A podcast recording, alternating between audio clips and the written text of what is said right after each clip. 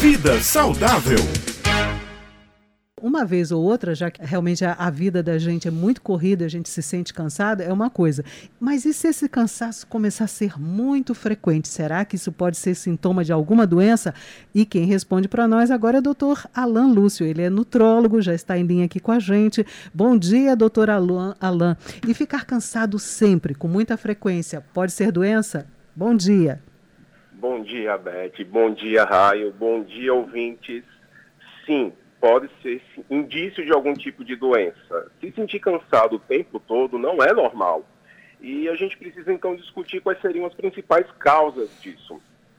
A primeira causa que a gente precisaria pensar, que na verdade é uma causa que muitas vezes esquece de ser investigada, é o que a gente chama de distúrbio obstrutivo do sono. Se você se sente muito cansado durante o dia, talvez seja porque o seu sono não foi adequado existe o que a gente chama é, de, de, pausas do sono. Você tem o que nós chamamos de microdespertares. Você não percebe esses microdespertares exatamente porque são micros, são tão pequenos que você não consegue se dar conta.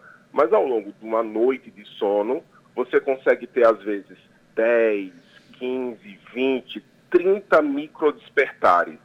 Aí imagina o que, que acontece com o cérebro de uma pessoa que deveria passar a noite inteira descansando e de repente acaba tendo aí vários microdespertares. Esse cérebro não vai descansar. Se o cérebro não descansar, automaticamente no outro dia, quando você acordar, você vai acordar com sensação de cansaço. É como se você tivesse passado a noite inteira é, você ficou lá na cama, por exemplo, seis horas seguidas pensando que estava dormindo e, na verdade, não foram seis horas seguidas de sono.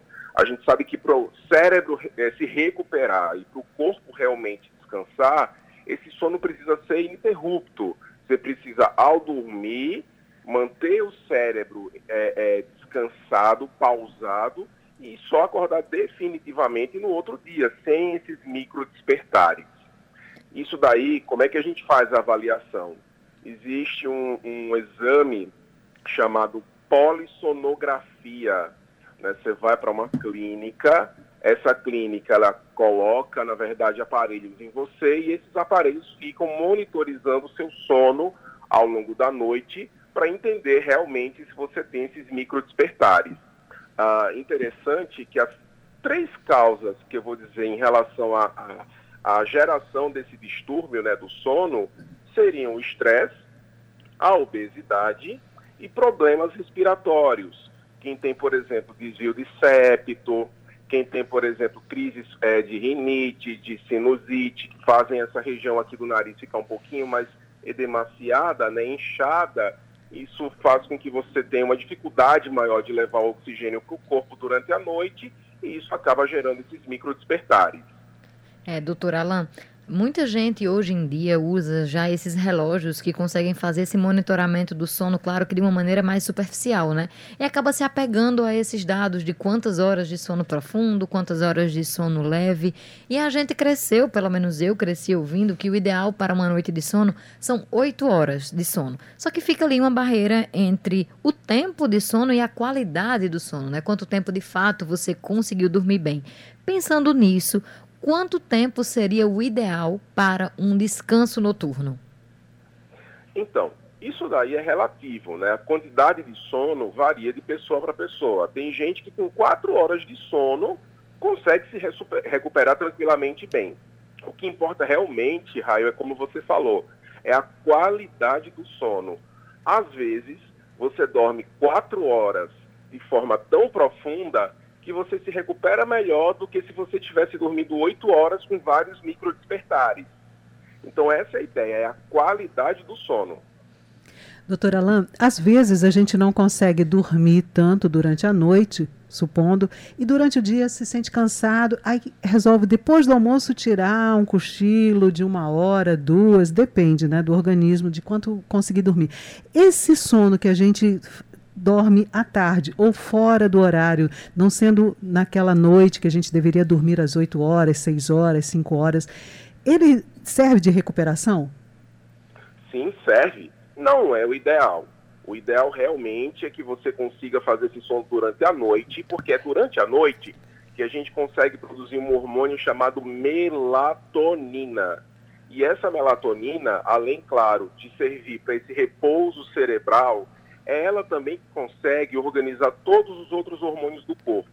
Hoje a gente já consegue ter essa ideia que é a partir da melatonina que a gente organiza, por exemplo, o cortisol, que é o hormônio relacionado ao estresse, que a gente consegue organizar inclusive os hormônios sexuais como testosterona, progesterona, estrógeno, tá? Então, a, o sono da noite que consegue ter relação com a melatonina. Durante o dia, aquele soninho que a gente às vezes até faz depois do almoço, ele ajuda, claro, mas ele não é tão uh, uh, significativo em relação à produção de melatonina, que é o hormônio que vai conseguir realmente reorganizar todas as outras coisas no corpo. Doutor Alan, qual é o cenário perfeito, o cenário ideal para a produção da melatonina? Eu fazendo algumas leituras superficial, sou mãe, né, doutor Alan, acho que toda mãe já teve aqui uma dificuldade com o sono do seu filho, até acostumar ali o que era dia, o que era noite, ensinar tudo isso. Nessas leituras, eu acompanhava que o escuro total era mais ideal para a produção desse, da melatonina. Isso realmente procede, doutor Alan? Procede com 100% de certeza. Na verdade, até aquela luzinha vermelha, sabe, do stand-by da televisão, aquela luzinha azul que às vezes fica lá no, no roteador da internet, que às vezes fica dentro do quarto, até aquilo dali interfere negativamente na produção de melatonina. Então, o ideal é que quando a, a gente realmente for dormir, que o quarto esteja completamente no escuro, inclusive com aqueles aparelhos desligados da tomada a gente já tem estudos falando que pessoas uh, tinham insônia crônica uh, exatamente por conta desses aparelhos e que aí é só desligar na tomada que realmente a, a qualidade do sono realmente recupera de forma extraordinária. Economiza energia que está cara, não é, doutora Alain? E ainda dorme melhor. Pois é.